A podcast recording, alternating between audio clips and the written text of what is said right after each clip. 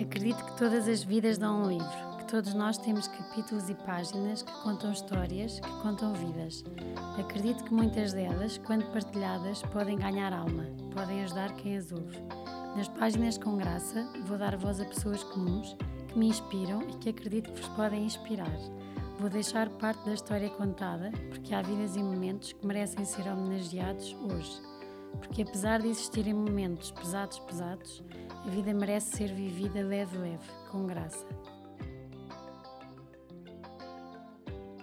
Olá a todos, espero que estejam bem. Obrigada por continuarem desse lado por nos continuarem a ver e a ouvir.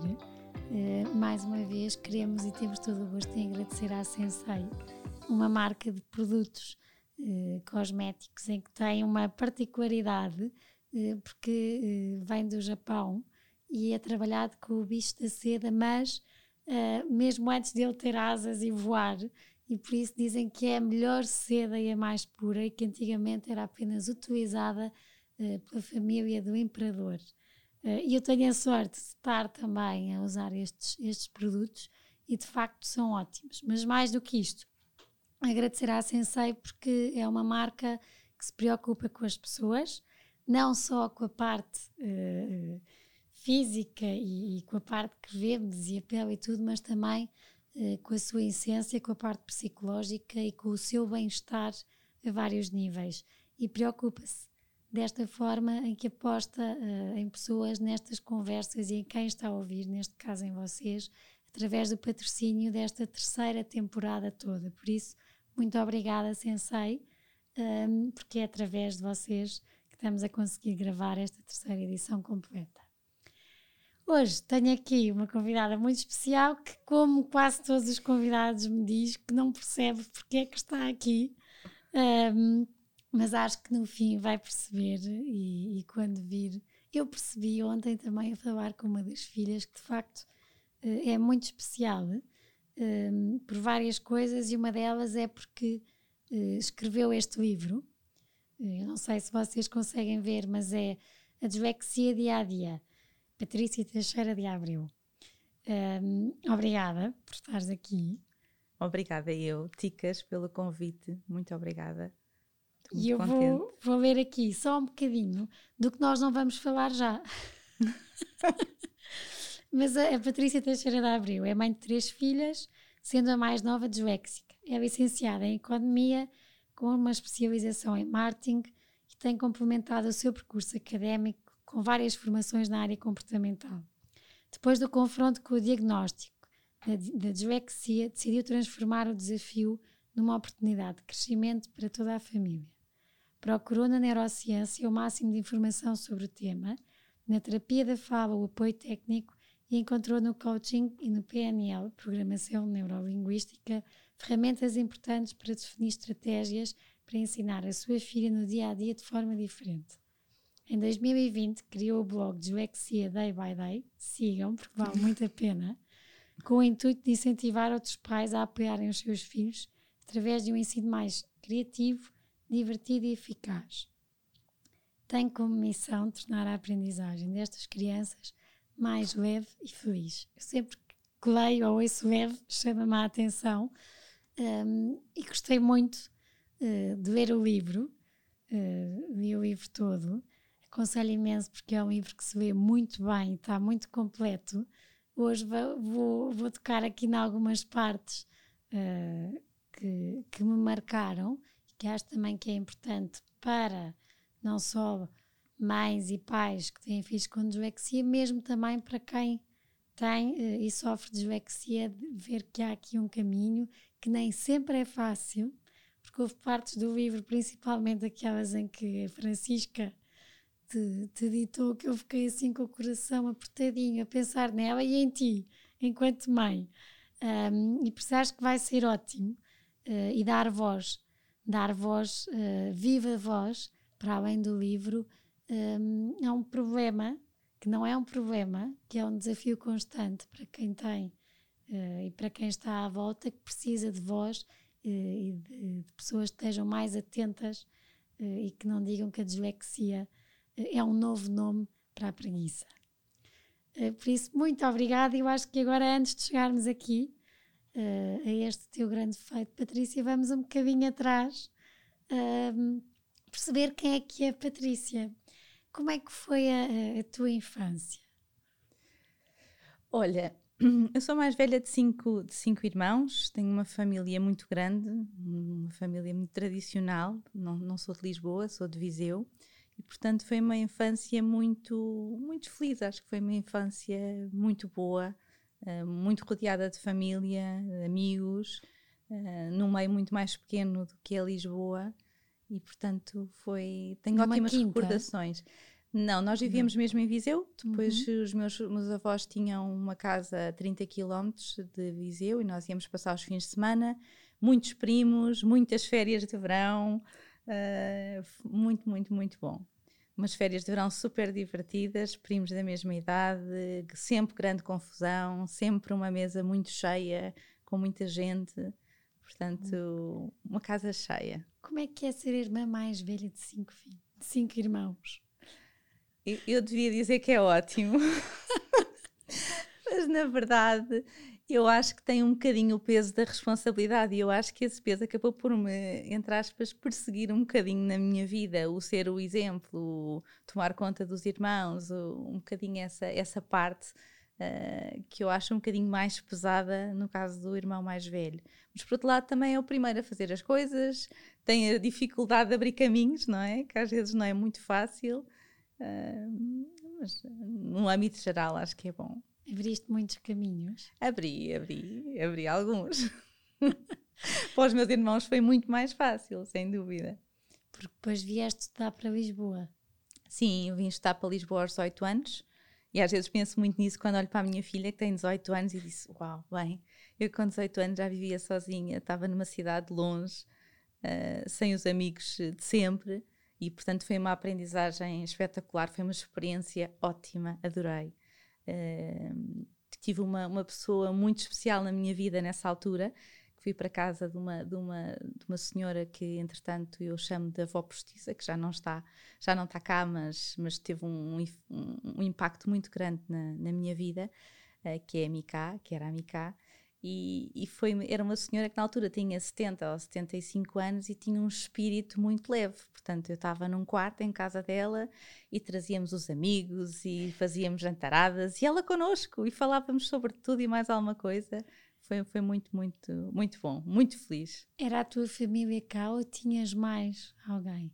Eu tinha bastante família cá, um, mas era em casa dela que eu vivia. Portanto, eu, os meus pais alugaram um quarto em casa dela Uh, e, e, portanto eu fiquei lá, era perto da faculdade, eu estudei no ISEG, era ali perto, e a pé para a faculdade, portanto um luxo. Uh, mas o espetacular mesmo foi conhecer alguém com aquela idade, com um espírito tão leve. Foi mesmo uma pessoa que me marcou imenso. E como é que foi, Patrícia? Viseu, a mais velha, cinco irmãos, habituada a estar com casa cheia e de repente.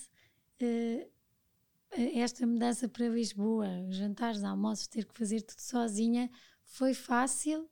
Uh, ou, em alguma altura, uh, se eu voltar para Viseu, ou então já estavas farta de Viseu e o que querias era, era, era vir para a cidade, para Lisboa, e a novidade ganhou a tudo o resto?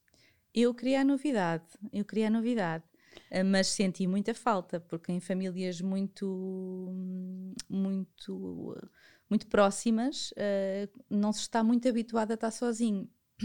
E foi também uma, uma aprendizagem, não é? E as coisas não estavam tratadas, portanto era eu que tinha que fazer e também não estava, não é que não fizesse em casa, claro que fazíamos, os meus pais sempre foram muito de nos incluir e de nos preparar para a vida, mas é diferente, é diferente ter ali o colinho ao lado ou estar, ou estar longe. Uh, mas, mas, tive muita sorte, porque eu em Lisboa também tinha família, tinha os meus primos da, da infância, não é? Uhum e fazíamos muitos programas, foi, foi muito bom. Foste certinha? Fui certinha, mas aproveitei imenso. a minha a faculdade aproveitei muito. E é, é, isso que eu digo muitas vezes às minhas filhas: aproveitem, divirtam-se. Uh, não sou nada aquele tipo de mãe que é tu tens é que te focar nas notas e as notas e a competição, porque isso elas vão ter a vida toda Uh, e acho que agora tem que ter experiências boas, uh, giras, diferentes, novas pessoas, abrir a cabeça, viajar se for possível, fazerem Erasmus. Portanto, acho que é muito, muito importante o mundo. E eu, quando vim de Viseu para Lisboa, senti um bocadinho isso, que é sair de um sítio muito mais pequeno, onde toda a gente se conhece. Não é toda a gente, Viseu não é assim tão pequeno, mas, mas senti claramente isso. E, e é engraçado que quando vim para, para Lisboa pensei, eu uh, não quero voltar. Ou seja, eu quero voltar uh, de fins de semana e tudo isso, mas eu quero fazer a minha vida aqui. E são aquelas coisas que uma pessoa diz uh, sem ter a plena consciência e depois acabam por acontecer, não é? Como um dia vou ter o frigorífico cheio de iogurtes e vou ter imensos amaciadores para o cabelo porque a minha casa não havia. É isso. Não sei se queres contar esta história que eu achei o máximo. Uh, que a tua filha me disse: foi bem, a minha mãe tem umas coisas engraçadas.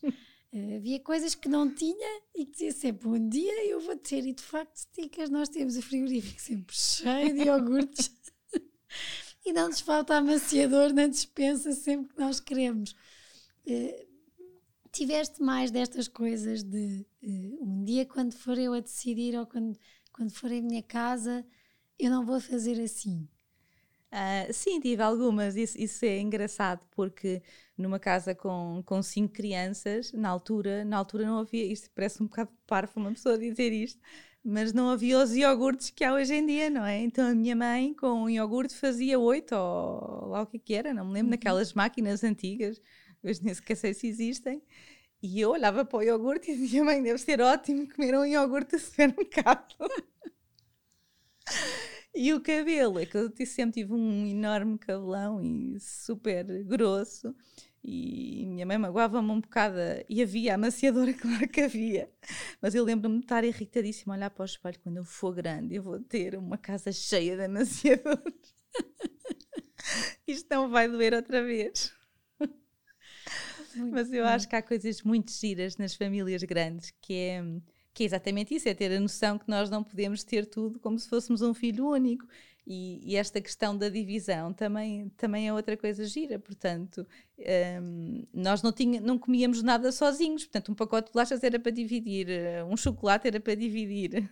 A minha irmã mais nova conta muitas vezes que às vezes havia um Kit Kat, imagina. Então havia um Kit Kat, aquilo são quatro pauzinhos, nós éramos cinco, não é? Portanto, cada um cortava um bocadinho do seu pauzinho para a minha irmã mais nova. Ficar com qualquer coisa. Exatamente, isto parece ridículo passado tanto tempo, mas acabas por crescer assim, não é? Numa, numa lógica muito partilha. E isso, isso foi muito bom. E existia comparações? Eu acho que formalmente não, uh, mas, mas acabia, acabava sempre por existir um bocadinho. E, e esse tal peso do exemplo, uh, para mim, foi uma coisa que, que me ficou. Um, e a minha irmã, por exemplo, a seguir a mim, era uma pessoa que tinha ótimas notas, portanto, era, isso era muito valorizado. Acho que cada um de nós tinha, tinha pontos que, que eram valorizados e não havia uma comparação direta, mas se calhar às vezes nós sentimos comparados, acho que como qualquer, qualquer criança, não é? E alguma vez disseste, quando eu for mãe, não vou como aos iogurtes, vou ter um, frigorífico cheio de iogurtes, alguma vez sentiste, sentiste por ter sido a mais velha, um, não vou comparar as minhas filhas? Uh, sim, não vou comparar as minhas filhas e não as comparo, eu tento sempre, há três coisas talvez que eu, que eu, que eu tentei fazer diferente. Uma foi não não era não as comparar, eu não quero que elas se sintam comparadas, que é diferente. Um, outra coisa, como eu tinha uma família muito grande, não dava para ter lá os amigos todos em casa. Isso era uma coisa que eu tinha pena e, portanto, isso a minha casa vai ser sempre aberta aos amigos da minha filha. E, portanto, festas e miúdos lá a dormir e não sei o quê, é lá em casa. E férias e tudo isso está sempre uma porta muito aberta. Um, e é isso. Depois, como é que se dá? São três filhas. Um, como é que. E ontem, numa conversa, uh, diziam que cada vez que uma mulher é mãe, nasce uma nova. Ficamos, nascemos, nasce qualquer coisa de novo em nós e nós, enquanto mulheres, ficamos uh, diferentes. Há qualquer coisa de novo que nasce. Enquanto mãe, Patrícia, de três, um, o que é que achas que mudou uh, em ti? O que é que te tornaste quando de repente foste mãe? E das três, porque há, uh, eu acho que cada, cada filha nos vem dar uh, qualquer coisa. o que é que sentiste que, que, que te trouxe isto de ser mãe? Primeiro trouxe-me um, um, amor enorme e que eu não fazia a mínima ideia que era possível nós sentirmos, porque é de facto, eu acho que é o, não sei se é o único, mas para mim é o único amor completamente incondicional. E, e isso foi, foi, não estava à espera. Eu fui bem muito nova, tinha 25 anos, uh, cheia de medo. Portanto, a Maria nasceu, aquele bebê minúsculo, não sabia o que, é que havia de fazer. E nasceu em Lisboa. Nasceu em Lisboa, a minha mãe sempre comigo, disse, a mãe tem que estar aqui. e foi impecável. Depois com a Madalena, que é do meio, eu lembro-me de estar grávida e pensar, eu não sei se eu vou conseguir gostar tanto dela como eu gosto da Maria, isto não, acho que não vai ser possível.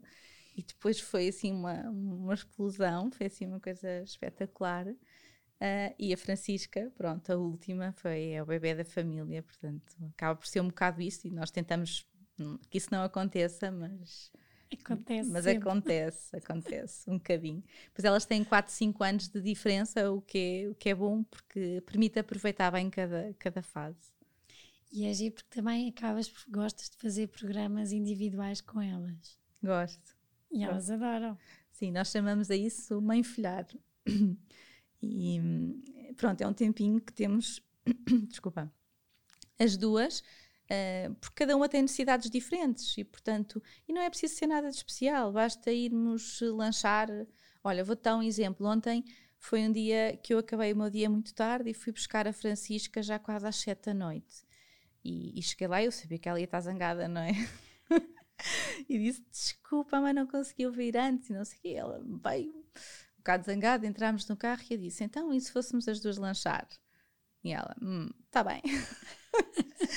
e fomos e acabamos por, eh, pronto, por conversar um bocadinho, por, uh, sem ser na confusão uh, da casa, não é?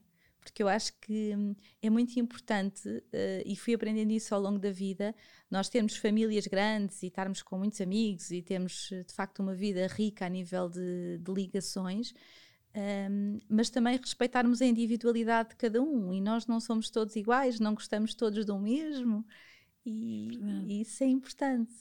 Portanto, elas têm formas de reagir diferentes uh, e eu acho que é importante que isso seja privilegiado e que sintam isso. Não têm que ser iguais.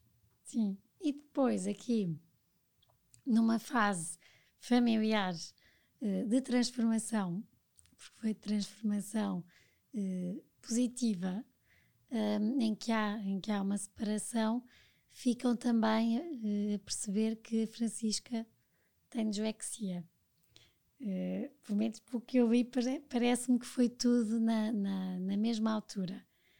Uh, como é que foi, Patrícia? É muita coisa, mãe, mulher, muita coisa aqui uh, envolvida. Como é que foi o, o gerir tudo isto? Olha, felizmente isso não foi exatamente na mesma altura, senão eu. Foi sendo. eu acho que eu vejo muito assim, que a vida nos põe à frente os acontecimentos para nos ensinar uh, alguma coisa. E eu tive um casamento super feliz uh, durante muito tempo e acabou, porque às vezes as coisas acabam. E, e, foi um período difícil, não, não, não vou dizer que não, claro que sim, qualquer divórcio é difícil, até porque é o perceber que falhámos ali em algum sítio, não é? Não é que tenha sido individual, mas, mas falhámos. E, e, portanto foi difícil. E eu fiquei com as minhas filhas, elas ficaram a viver comigo e foi muito, muito duro. Foi um período muito difícil. Um, em que eu senti ali uma força grande delas e, portanto, acabámos por nos reinventar. E eu pensei, das duas, uma, ou eu pego nisto e eu aproveito nisto, isto uma, uma oportunidade para crescer e para ajudar as minhas filhas e mostrar às minhas filhas que há outras realidades do que, aquelas que ela, do que aquela que elas estavam habituadas, ou eu me afundo completamente e não pode ser. E portanto escolhi uh, a primeira opção, o que não é fácil uh, e que acontece a muita gente. Nós sabemos que temos ali algumas fases que temos que passar e que temos que as aceitar. E portanto eu fiz este caminho com as minhas filhas muito de, pro, de pé, próximas, não é? Um, sem esconder nada. Quando estava triste, estava triste, quando estava mais contente. E fomos mudando a nossa, a nosso, nosso dia a dia, porque havia ali também uma preocupação grande da minha parte em que elas conseguissem dar a volta às coisas da melhor, da melhor forma, não é? E, e eram idades muito diferentes. Uh, e portanto fomos fazendo esse caminho. E portanto aquilo que eu procurei fazer foi: ok, então vamos fazer coisas diferentes do que as que fazíamos antes. Começámos a fazer programas às quatro uh, e, e, foi criar. Acabámos Começaste a conduzir. Eu detestava conduzir, odiava e, e disse: não, é assim, está fora de questão, eu agora não vou ficar dependente de transportes, nada disso. Portanto, o meu GPS para todo lado. e é engraçado porque a Francisca, ao princípio à noite, imagina, nós íamos uh, passar fins de semana fora e voltávamos à noite, e ela tinha medo porque sentia falta de, de uma presença masculina uh, de segurança. E, no início, como sabia que eu não gostava de conduzir e não sei o quê, mas depois habituou-se e disse: oh, mas já não tenho medo, nós vamos para todo lado. e portanto foi um bocadinho isso. E eu, graças a Deus, tive, tive alguns, uh, alguns meses para me ir adaptando a essa vida e tudo isso, até uh, o diagnóstico da, da Francisca. Que foi numa escola nova que foi numa escola nova. Ela teve uh, seis anos numa escola espetacular, uh, onde teve imensos amigos e que adorava.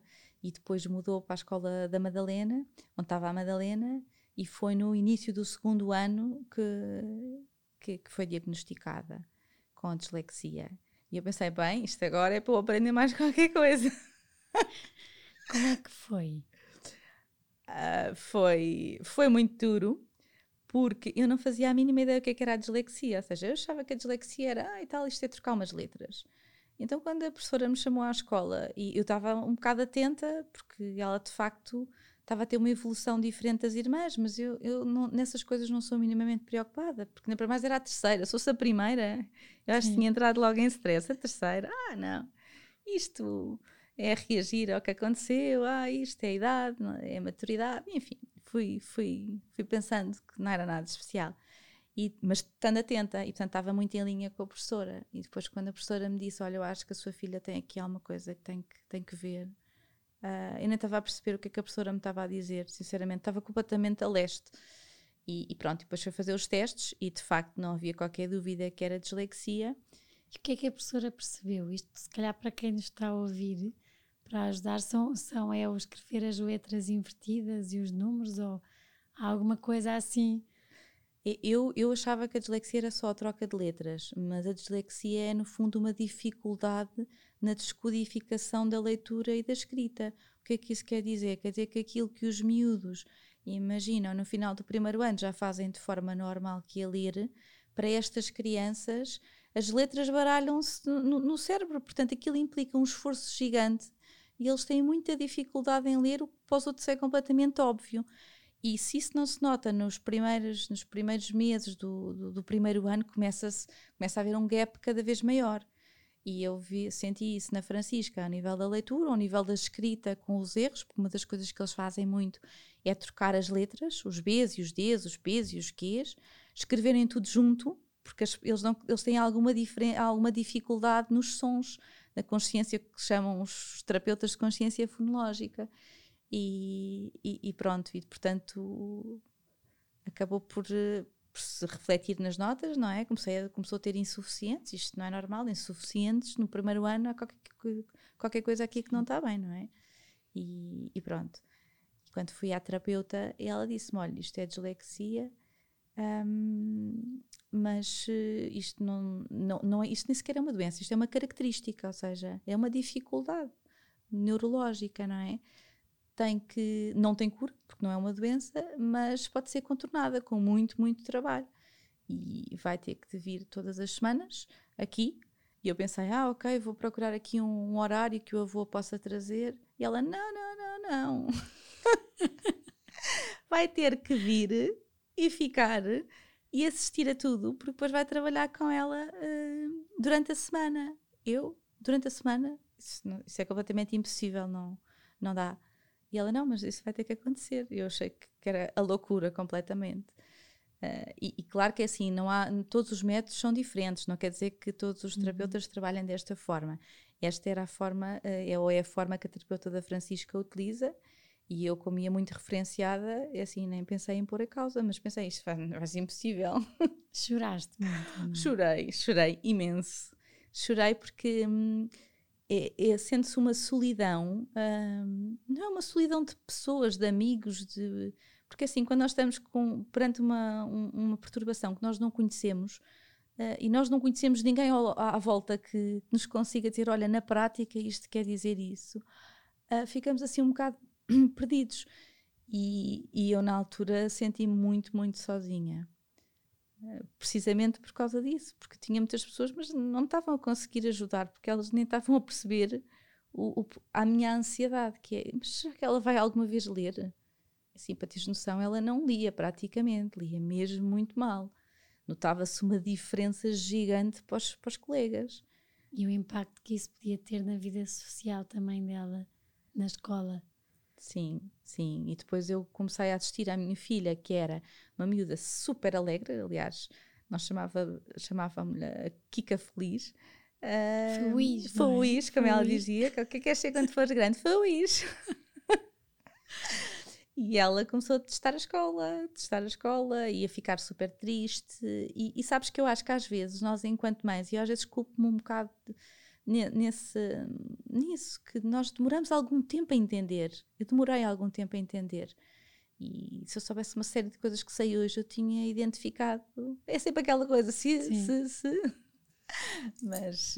Porque há aqui as partes que, que a mim me apertaram mais o coração a, a ver o livro é, é, isso mesmo, é quando a Francisca conta aqui que, que, que dizia a mãe leva-me, levou-me àquela médica e eu odiei a médica uh, e a moei e fiz não sei o quê, que era para não voltar, mas saí de lá uh, e a mãe disse-me que agora eu tinha que voltar lá todas as semanas. A mãe é má, não gosto da mãe, não gosto desta escola, uh, porque é que me estão a obrigar fazer uma coisa que eu não gosto, que é ler, uh, e eu ficava com o coração apertadinho, porque enquanto mães, nós tentamos uh, o melhor para os nossos filhos e muitas vezes o, melhor é que sejam aceitos pelos pares, pelos amigos na escola e que consigam dar o melhor delas sem serem um bocadinho o. Não é bullying, mas é os julgados por uma coisa que não depende deles cada vez que eu via eu só pensava: ai meu Deus, como é que a Patrícia deve ter ficado? Porque ela também, se ela escreveu isto, se te ditou isto, foi porque na altura sentiu como é que tu conseguias gerir isto? De, é uma coisa que tu não conheces, já percebeste que vai, vai, vai precisar de muito esforço e dedicação da tua parte, mas uh, a resolução não é assim de um dia para o outro. Não. E nesse tempo vai tendo este impacto na Francisca e na maneira como ela vê as coisas, te via a ti, uh, te via a terapeuta. Como é que fizeste essa gestão enquanto mãe? Essa gestão eu não fiz bem eu, eu, e, e, por isso também o livro, porque o livro é exatamente para dizer aos pais não se culpem, porque isto é um caminho e nós não sabemos. Se, se isso fosse uma receita, era muito mais fácil. Eu não fazia a mínima ideia, eu, eu, eu fazia aquilo que eu achava que era o melhor e custava-me horrores ter que trabalhar com ela todos os dias e aquilo, haverem, havia dias em que as birras eram duas horas eu sabia que eu não podia desistir. Porque isso era uma coisa que a terapeuta me estava a dizer: olha, se quer que a sua filha consiga, isto é o caminho, portanto ela vai ter que trabalhar, porque vai precisar de um treino diferente dos outros miúdos, isso não há dúvida. E foi uma escolha que é: eu quero ajudá-la ou eu quero mimá-la e, e, no fundo, não insistir com isto. E aquilo que eu pensei foi: eu tenho que lhe dar uma ferramenta para a vida, eu não vou estar na escola quando o colega dizer, disser, então, mas tu tiveste insuficiente. Quando ela se sentir menos inteligente que os outros porque não faz coisas básicas como ler, não é? Um, e, e, foi um bocadinho este trade-off e fui pensando como é que eu faço. E depois, na altura, procurei livros sobre isso, que eu queria saber o que é que sente uma mãe. Foi exatamente isso. O que é que sente? O que é que nós sentimos? E, e, não encontrei nada, encontrei tudo extremamente técnico e eu adoro ler. E até me irritava, estava nos livros, mas isto não me serve para nada, eu quero lá saber se isto é uma dificuldade fonológica ou o que é que é, não, não quero saber. Eu quero saber é como é que eu ajudo a minha filha. E depois acabámos por fazer um caminho muito tentativa e erro, com muitos, muitos erros.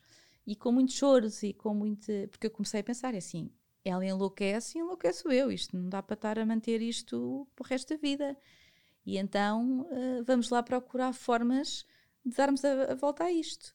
E dar-lhe também algum poder do género: olha, Francisca, nós vamos ter que fazer a, a, terapia todos os dias, mas escolhe tu qual é que é, se é depois dos, dos desenhos animados, se é antes do banho, se pronto, dentro dali de um, uhum. de um período que eu achasse aceitável.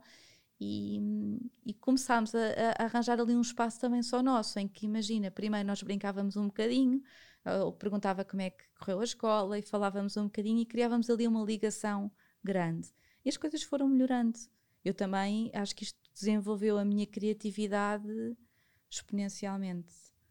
Porque assim, eu, eu trabalho há 20 anos na área financeira, portanto não tem nada a ver. Muito, muito focado em resultados, objetivos, sabes? Isto foi para mim uma enorme lição de vida nesse sentido, que é isto não é como nós queremos, nem há só um caminho para lá chegar. Tens que arranjar uma forma alternativa. It's up to you. Foi um bocadinho hum. isso. E na escola?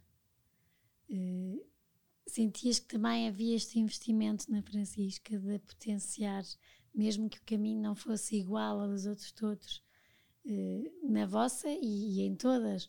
Achas que há, que há essa aceitação, mas mais do que aceitação, de que existe existem alunos com dislexia e que têm e precisam de métodos diferentes, depois é fácil ou sentes que estimulam uh, esses alunos ou é como a, como a Isabel Stewart conta no prefácio que quando detectaram que ela tinha dislexia, a diretora foi ter com, com ela à sala e disse então já arranjou uh, um nome uh, diferente, um nome novo para, para a sua preguiça. Achas que isto já não acontece? Ou ainda, ainda há muito é disléxico e ficam ali um bocadinho entre os preguiçosos e é, não é, e, e, não, e não se investe nestes alunos? Eu gostava muito de te dizer que não, isso já não existe, mas infelizmente isso existe. E felizmente já há muitos professores e muitas escolas atentas, mas também há muitos que, que estão muito longe da realidade, estão muito longe de perceber o que é que é a dislexia Uh, acho que falta muita formação, faltam condições à escola e falta à escola dar um salto transformacional muito grande uh, que vai fazer a diferença na vida destes miúdos.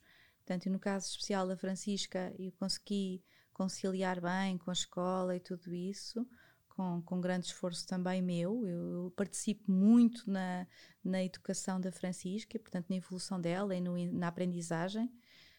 Um, mas acho que há aqui passos fundamentais a dar nas escolas. Aliás, uma das coisas que, que eu senti exatamente foi que se eu não sabia o que, é que era a dislexia, tinha que pensar que havia muita gente que não pudesse não saber, e se nós adultos não sabíamos, muito menos as crianças. Portanto, as crianças não iam, não iam entender porque é que o amigo do lado uh, tinha tanta dificuldade em ler. Acabei por criar um projeto muito giro para as escolas, que é exatamente para sensibilizar as crianças de uma forma sem ser pesada. Isto é sempre uma grande preocupação para mim, que é tornar as coisas leves. E hum, através de uma banda desenhada uh, que é entregue às crianças e trabalhada em aula, e que vai acontecer este ano nas, na Semana da Dislexia, que é no 10 de, de outubro. Uh, em grande parte das escolas do, do país, já, já tem cerca de 10 mil crianças inscritas. Portanto, deixo aqui o apelo às escolas para se inscreverem, porque isto é gratuito. E no fundo é uma forma de dizermos às, às crianças: não, a dislexia pode ser uma, uma oportunidade. Ora, o Walt Disney era disléxico, o Steve Jobs era disléxico, portanto, o Einstein era disléxico. E, e acho que este, esta passagem de informação de uma forma mais ligeira, mas assertiva, é muito importante que aconteça. E é importante que aconteça também ao nível dos professores, obviamente. Imagina, toda a Francisca tem quantas terapias? Terapia da fala que teve? A Francisca tem a terapia da fala, portanto, que é nesse período de tempo em que eu estou com ela, todas as semanas. Depois a terapeuta diz-me: Olha, esta semana tenho que trabalhar isto, isto, isto e isto. É isso que eu faço com ela todos os dias. Estamos a falar 365 dias por ano, todos, todos os dias. Por acaso, ano passado. Não um? Não, o ano passado foi, foi ótimo porque a terapeuta disse-nos vão ter 15 dias de férias. E nós chorámos de alegria, sério! 15 dias de férias, bem espetacular. Escolhemos logo as, as férias de verão. Mas de resto é sempre, todos os dias, e é muito importante que isso aconteça, porque é consistência e é só assim que eles conseguem, no fundo, automatizar algumas, alguns caminhos neuronais no, no cérebro, não é? Uhum. Uh, e portanto isso é importante. E, e, pronto, e tem essa terapia. Depois na escola tem, tem apoio uh, em determinadas matérias. E, e, pronto, e tenho as irmãs também que participam imenso na, nesta questão da dislexia. Nós acabámos por assumir isto como um, um projeto de família. E é assim, há dias em que eu estou muito cansada, estou irritada, estou, sei lá, porque nós não estamos sempre bem. E há alguém que me substitui, e isso é espetacular. E não precisar de pedir, é, é ótimo. É São bom. muito unidas. São, somos, somos muito unidas. Isso é uma grande, grande ajuda. Acho que é um grande suporte. Eu já não sei qual é que delas é que foi que no dia da mãe um, escreveu um presente. Uh, um presente em que está aquelas frases típicas. É gosto muito da mãe, gosto da mãe. E a Francisca escreveu: uh, Gosto muito da mãe porque me ensina a ter caráter. Não é. sei se é tal e qual, é mas. É exatamente espetáculo, já viste, Patrícia? Como é que a mais nova percebe que tu, mãe, lhe ensinas a ter caráter? Eu acho que isso também tem a ver com essa. Hum, as características um bocadinho de uma criança disléxica e, e, é muito giro, porque às vezes nós só vemos a parte má das coisas e ai que não consegue ler, ai que não sei o quê, mas são miúdos espetaculares porque têm uma capacidade de empatia e de, e de comunicar uh, que é muito especial e isso é muito, muito gira. Francisca faz às vezes comentários que eu fico, uau, mas não estava, nem tinha pensado nisso, quanto mais tu que tens 10 eh, anos, não é?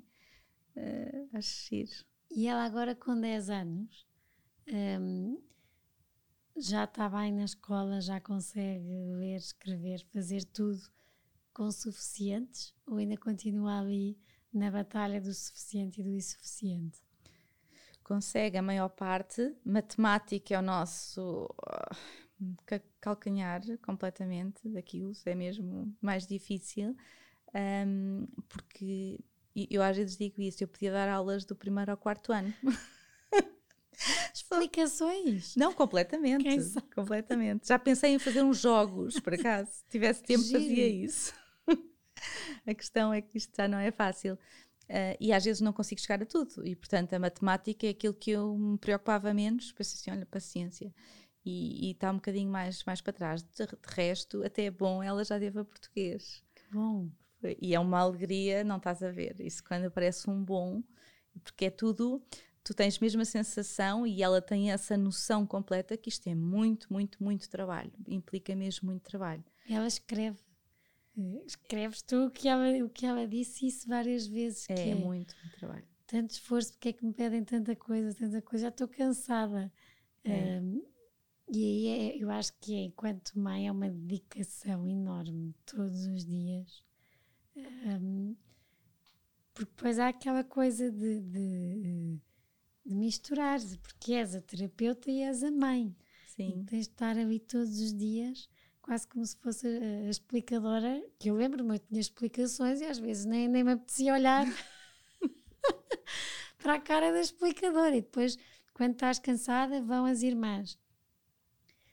Nunca fica aqui uma fricçãozinha de lá vêm elas, as chatas que agora me vão obrigar a fazer isto, ou seja, conseguem gerir bem as emoções nesse aspecto de, de, porque não deve ser fácil. São vocês, familiares, um bocadinho ali todos os dias a insistir com a Francisca para uma coisa que é boa, mas que é uma criança ainda. Claro.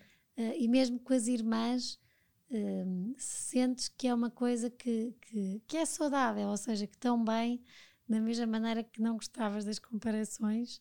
Uh, de repente, em alguma vez sentiste que a Francisca podia estar a ser o centro das atenções constantemente e que as mais velhas poderiam sentir que, que, que estavam um bocadinho à parte em alguns momentos ou isso nunca passou? Eu, eu acho que elas percebem e sempre perceberam que de facto era uma dificuldade muito grande e portanto que eu tinha que das duas uma eu medicava e elas se dedicavam também ou a Francisca ia ficando para trás e portanto isso nunca foi um tema pelo menos que eu tivesse sentido lá voltámos nós ao sentir uhum. entre entre entre família não é um, mas é assim, às vezes há fricções, claro que sim, nem sempre a Francisca está virada para o trabalho, nem sempre nós temos a inteligência emocional para a influenciar a fazer as coisas, não é? E, e é normal que isso aconteça. O que nós tentamos muito é que o trabalho não seja, lá está, é tornar as coisas leves. E, portanto, às vezes nós trabalhamos a brincar. Imagina, ontem ela vai ter agora testes de estudo meio.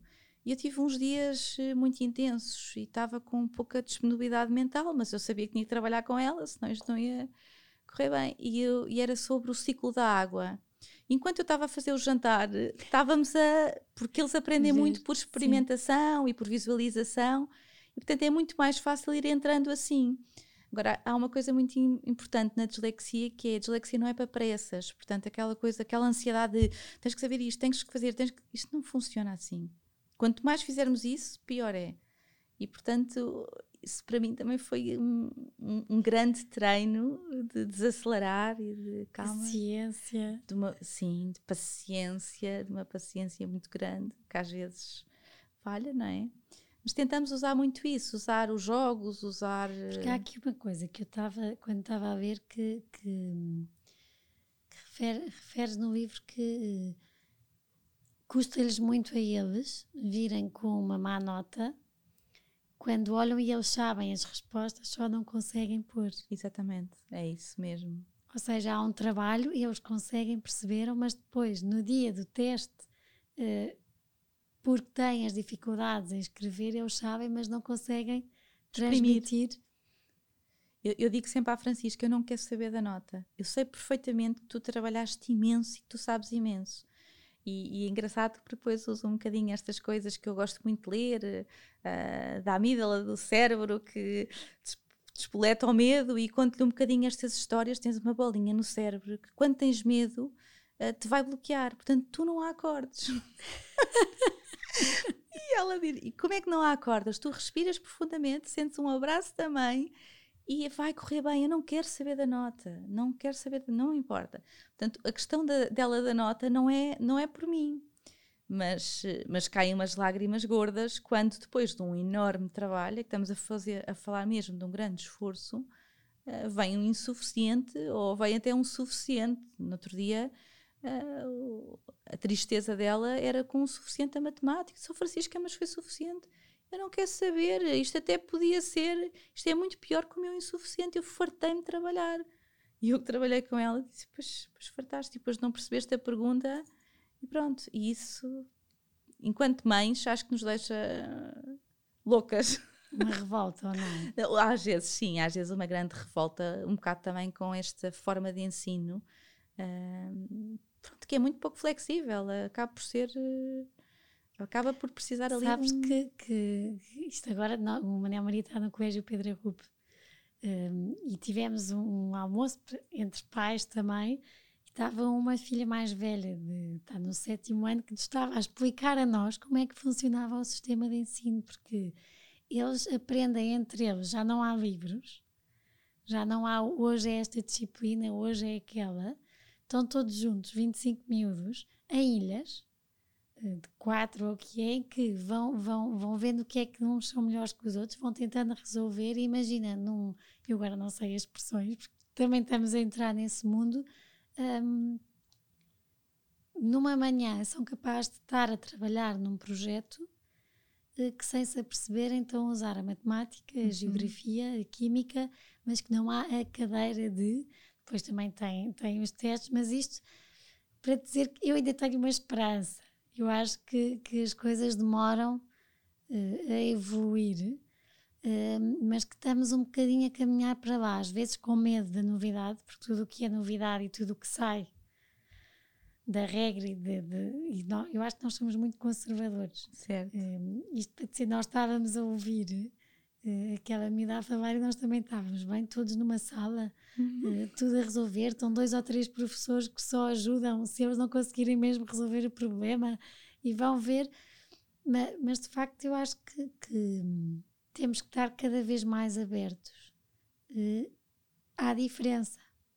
Uh, porque a Francisca o que tem é uma diferença na aprendizagem. Exatamente. E, e, e eu acredito muito que vai demorar, tem estado a demorar, uh, mas que se pode vir a fazer um caminho e que também és uma grande impulsionadora disso. uh, só isto que estás a fazer na, nas escolas, eu, eu, eu, eu, sou muito como tu nessas coisas. Eu acho que nós começamos a, a educar e a, e a pôr a semente nos mais novos. Exatamente.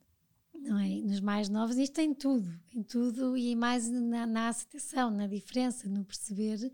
Por ser esse projeto que tu tens é espetacular adorava que fossem também ao colégio dos meus filhos e à escola, porque é muito importante eles perceberem uh, que existe essa diferença e que se calhar um dia vão ter um colega uh, da, da, secretária da escola que, que tem isso e já vão.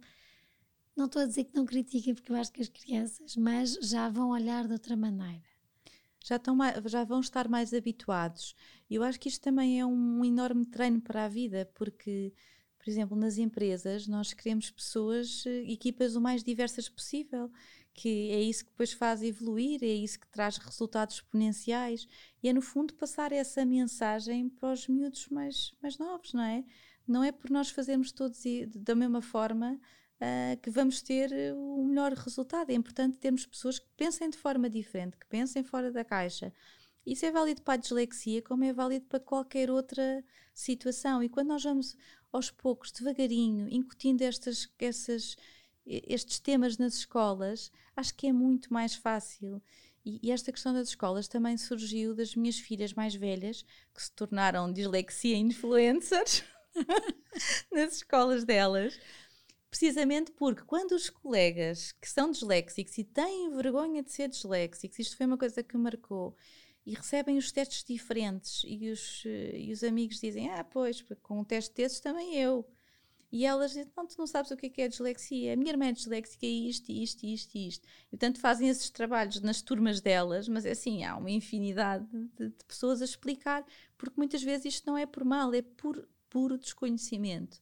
E, e, é um bocadinho nesta lógica e, e muito focada também na, nas, naquilo que sentem estes miúdos quando são quando são olhados de lado, não é? Porque ou têm um teste diferente, ou porque não sabem ler, ou porque. Quando estás nos dias mais maus, aqueles dias em que. Onde é que te agarras? Olha, quando estou nos dias mais maus, eu choro, porque, uhum. porque acho que é fundamental nós uh, deixarmos as coisas fluírem e não, e não podemos estar sempre bem. E, e, depois o que eu tento fazer é: a minha vida não é dislexia, nem a vida da Francisca, nem a vida da nossa família a, a dislexia convive connosco. Portanto, nós acolhemos na nossa vida, mas não, não nos regemos por ela. E, portanto, tenho os meus hobbies, tenho os meus amigos, tenho os meus jantares, tenho as minhas coisas. Agora, tenho que fazer uma gestão muito eficiente do meu tempo. Tenho que escolher muito bem as minhas batalhas e as minhas pessoas. E isso, isso, tenho essa noção que também me trouxe isso também. Vocês são uma família de fé? Somos, somos, somos. É, fundamentalmente muito puxadas pela Maria, que é a minha filha mais, mais velha, que acaba por nos puxar um bocado também mais para esse lado, uh, o que também é giro, uh, enquanto família, que foi, foi uma alteração que também foi acontecendo na nossa vida. Uh, pela Maria. Sim, muito pela Maria, que está em grupos jovens, e depois a Madalena também, não sei o quê, e acabamos por, por estar muito ligadas por essa, nessa vertente. Isto também é assim, quase a acabarmos, voou o tempo.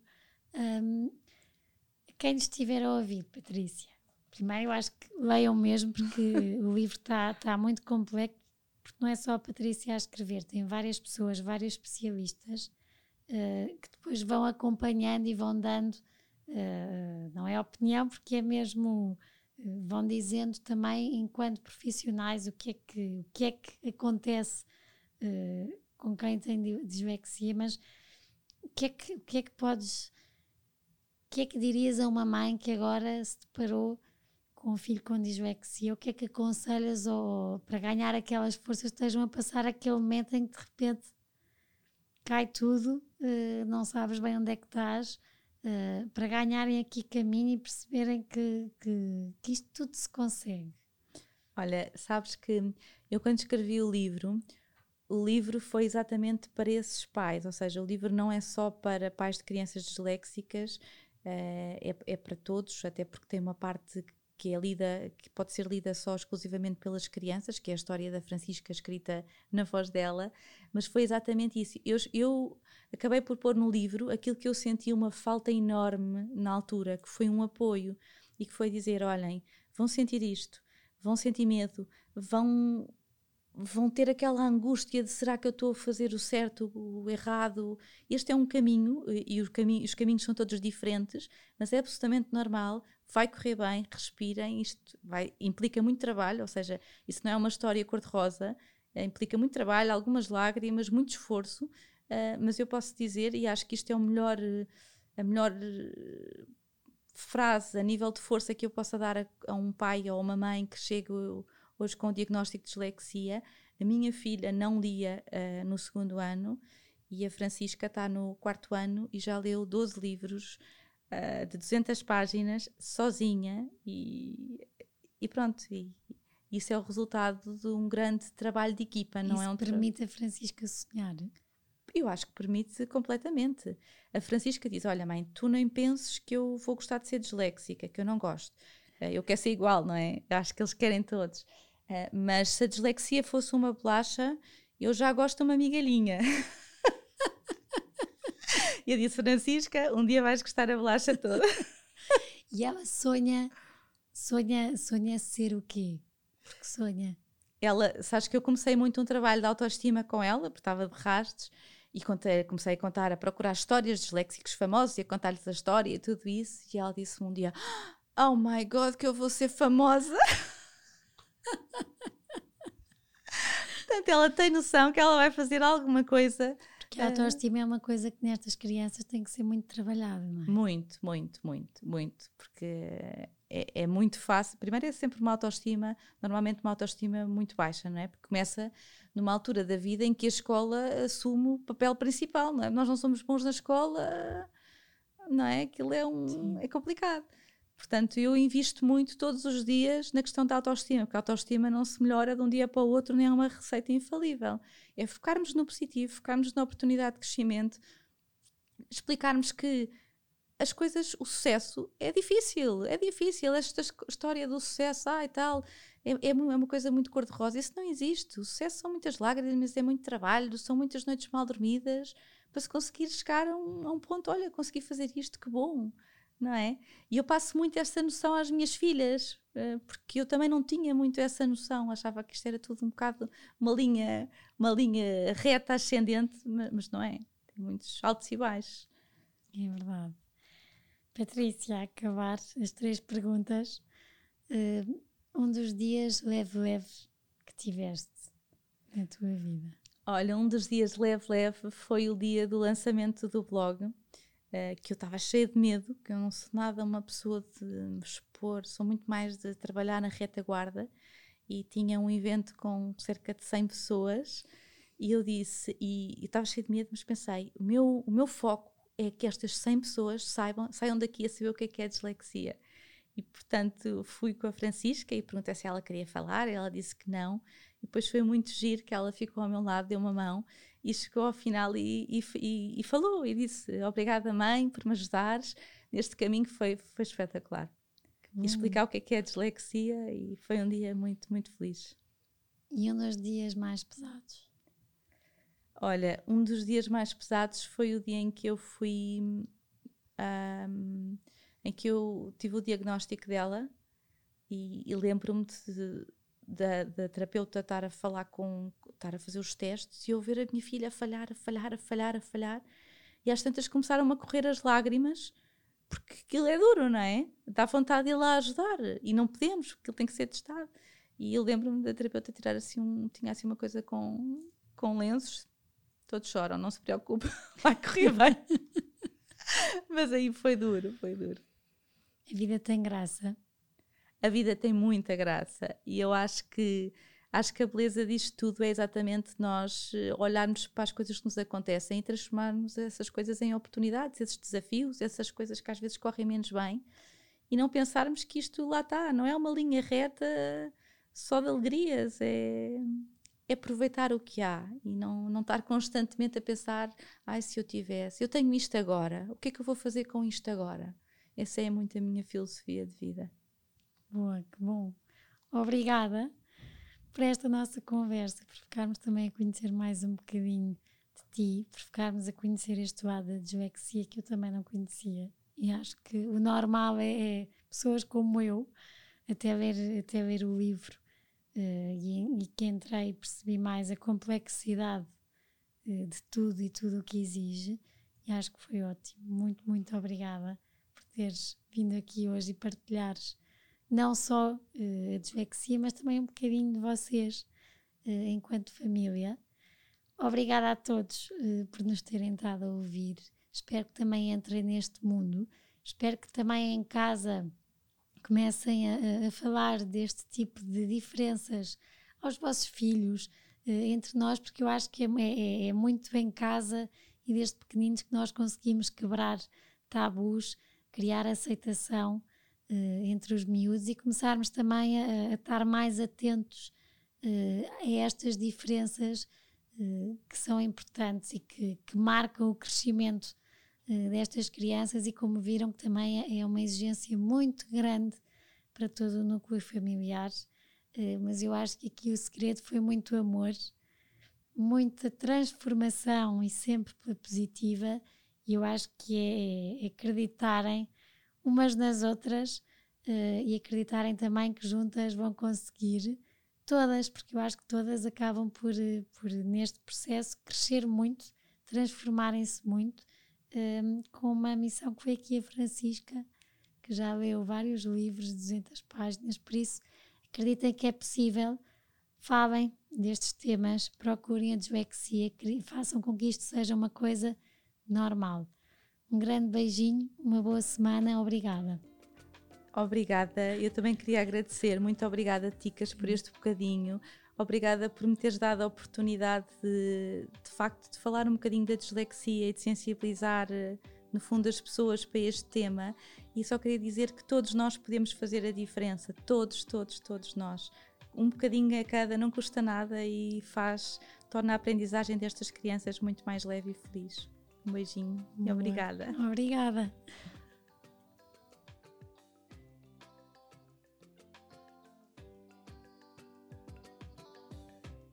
Obrigada por terem estado connosco até aqui. Uh, para terem acesso a, conteúdos exclusivos do podcast Páginas com Graça, como quem serão os convidados e saberem com antecedência, poderem fazer-lhes perguntas, uh, terem acesso a conteúdos extra que, que vamos conversar e que, que vamos falar aqui. Uh, poderão ser patronos.